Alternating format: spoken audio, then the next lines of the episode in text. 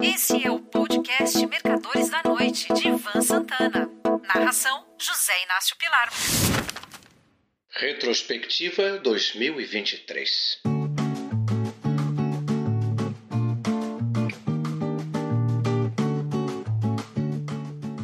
No primeiro dia deste ano, Luiz Inácio Lula da Silva assumiu a presidência da República em condições precárias. Sua vitória sobre Jair Bolsonaro se dera por apenas 1,6% de vantagem e muita gente das hostes adversárias contestava a lisura do processo eleitoral. Como se não bastasse, em boa parte do território brasileiro, bolsonaristas acampavam em frente a quartéis do Exército e outras unidades militares. A ideia desses manifestantes era iniciar iniciar um golpe de Estado, ao qual aderiria o alto comando das Forças Armadas. Tratava-se de uma ingenuidade coletiva, pois não dá para assumir o poder com países importantes não reconhecendo a legitimidade do putsch e, com certeza, adotando sanções comerciais contra o Brasil. Pois bem, Lula subiu a rampa acompanhado de representantes da diversidade brasileira, num grupo colorido no qual não faltou nem um cachorro. Foi uma posse curiosa, mas para um observador mais atento aos fatos, não dava para sentir firmeza no novo governo. Veio então o domingo 8 de janeiro. O presidente derrotado se encontrava em Miami e Lula em Araraquara, São Paulo, onde uma tromba d'água destruíra boa parte da cidade. A turba, que se mantinha reunida em frente ao quartel-general do Exército, na capital federal, se deslocou para a Praça dos Três Poderes e invadiu os prédios do Congresso Nacional, do Supremo Tribunal Federal e do Palácio do Planalto. Um grupo de militares de baixa patente, composto principalmente por soldados, cabos e sargentos da Polícia Militar do Distrito Federal, ajudou os invasores, mais por omissão do que por participação nos atos de vandalismo que se seguiram.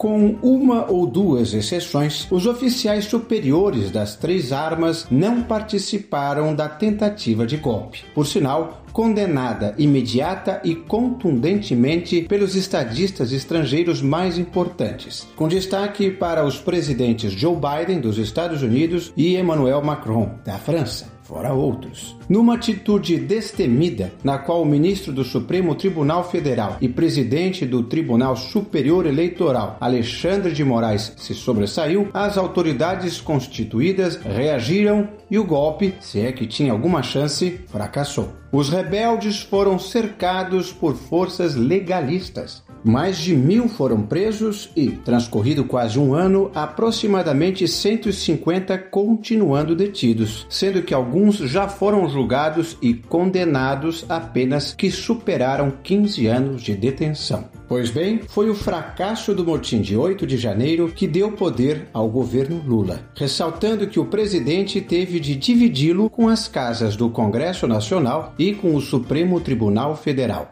O certo é que deu certo. Com as minhas desculpas pelo pleonasmo, o país está fechando o ano em situação muito melhor do que se esperava no início. A inflação baixou, as taxas de juros estão caindo, o Ibovespa fez uma nova máxima histórica. Reforma tributária, upgrade nas agências de classificação de risco, orçamento com previsão de déficit zero, tudo isso veio para alegrar o Réveillon.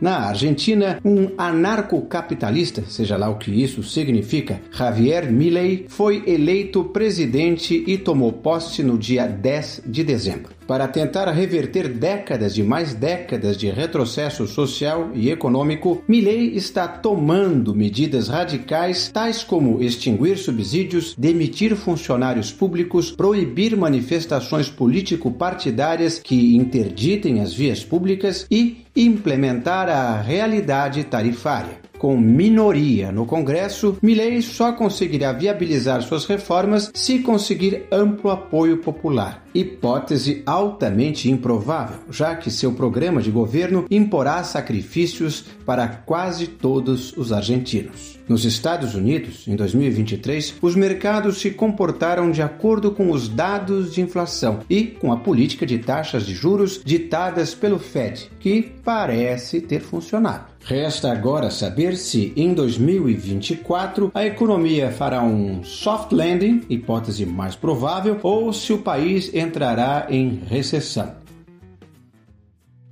Na Europa, todos os olhos se voltaram para a guerra russo-ucraniana. Após um início avassalador, o conflito entrou em um estágio estacionário, que não afeta os mercados internacionais. O acontecimento mais importante do ano foi o ataque do Hamas ao sul de Israel, no dia 7 de outubro. Ataque esse que deixou aproximadamente 1.500 mortos, além da captura de uns 250 reféns. A retaliação israelense israelense não se fez esperar. A península de Gaza está sendo destroçada em proporções tão colossais que boa parte do mundo se voltou contra as decisões de Benjamin Netanyahu. Os países árabes não se envolveram na guerra. A exceção fica por conta do grupo Houthis, do Iêmen, que, patrocinado pelo governo do Irã, está pirateando navios mercantes no Mar Vermelho. Para evitar isso, muitos armadores estão enviando seus cargueiros pelo sul da África, não só aumentando consideravelmente o custo do transporte, como também diminuindo o movimento do Canal de Suez, com sérios prejuízos para o Egito.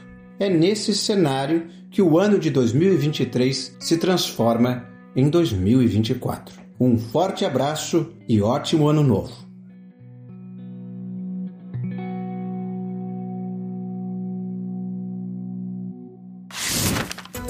Você ouviu Mercadores da Noite de Ivan Santana. Narração: José Inácio Pilar.